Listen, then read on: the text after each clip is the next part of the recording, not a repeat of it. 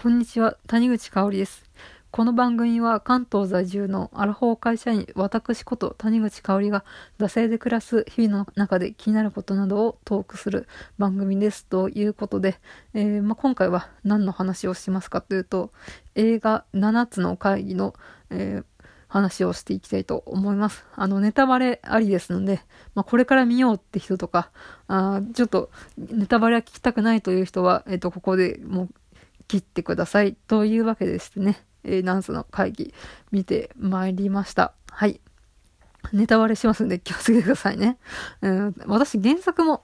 読んでるんで、まあ、結構ね、原作を思い出しながら、まあ、映画の方を見てたわけなんですけれど、結構、まあ、あの、はしょってる部分もあったんですけど、テンポよく、そんなに、ああ、はしょってるな感がなくて、まあ、結構丁寧にまとまって見せるところは見せるみたいな感じで、ね、この2時間ちょっと、2時間ぐらいですか？の映画によくまとまってたのかなとは思います。まあ、あの、池井戸潤原作っていうことでしてね、まあ、周りは本当に50代、60代ぐらいのや、ね、こういう企業戦士の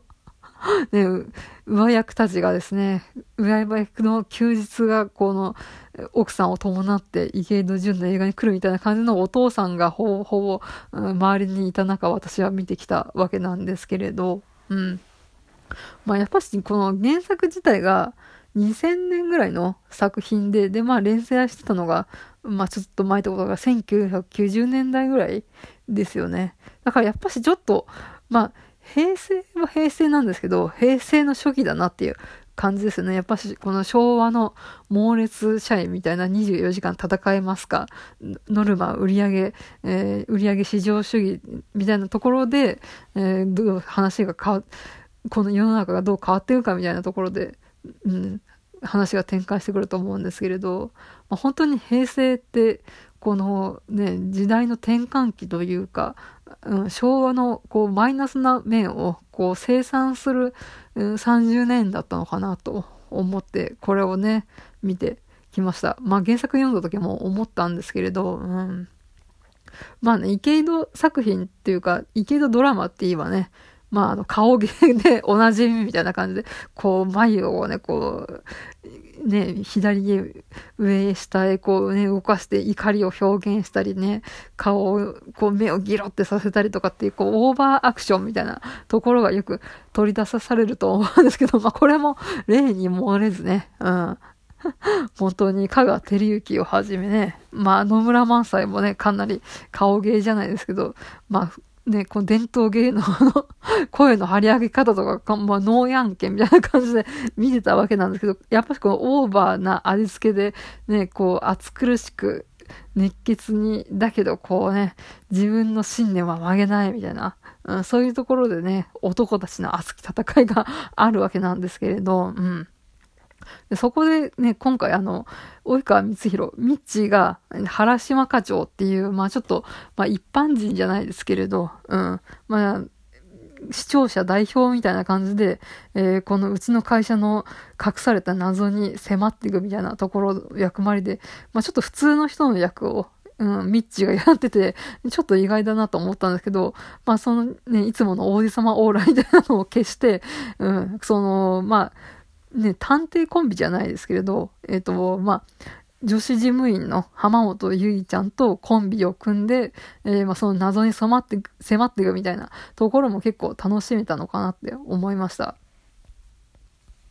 で、まあ、あのね、本読んでるとそうは感じなかったんですけど、この野村萬斎演じる八角さんがですね、ほんと敵か味方かカウボーイみたいな感じで、一体この人はこう、会社の不正をね、隠す側なのか、それとも暴く側なのか、どっちなのかみたいな感じで、まあ、この、えー、原島とね、浜本の前に立ちはだかって、ね、翻弄するんですけど、ね、この野村萬斎のね、ひょうひょうとした演技がですね、本当に見てる間、結末知ってるのに、この人は悪い人なのかないい人なのかなどっちなのかなみたいな感じで、まあ、ドキドキハラハラさせられる部分があってですね、本当に面白い役者でした。うん。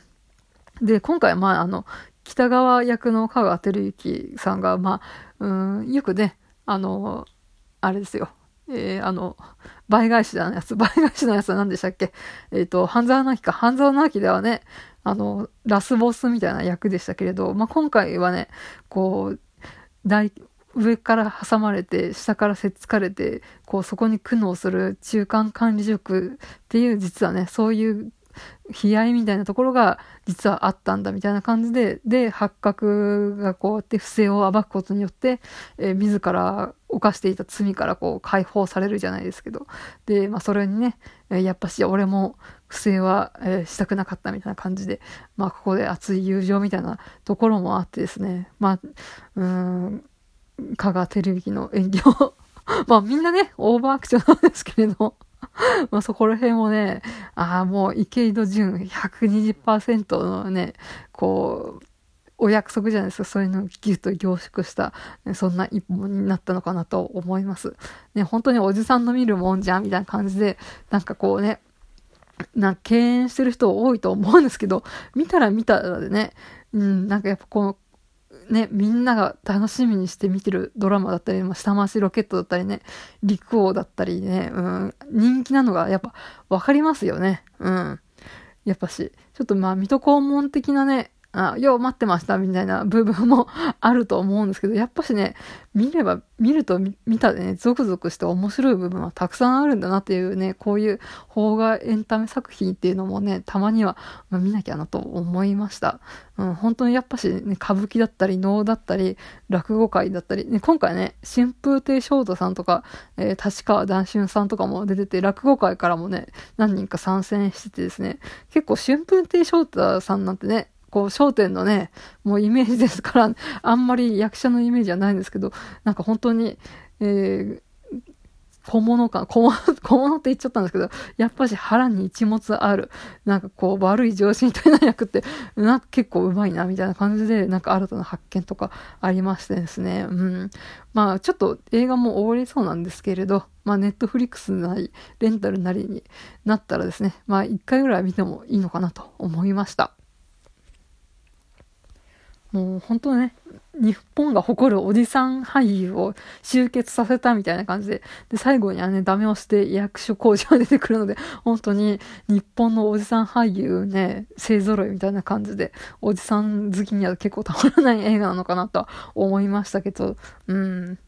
あと、あれですね。オリラジの藤森さんが、まあ、ちょっと情けない役みたいなところをやっていてですね、まあ、これはこれで、まあ、面白いなと思いましてね、見ておりました。うん、いろんなね、業界からこうね、突出した才能が集まって、一本の作品を作って、なおかつ、まあ、話もですね、面白いっていう、そういう作品なので、ぜひ、えー、機会があれば見てみてください。はい。えー、では、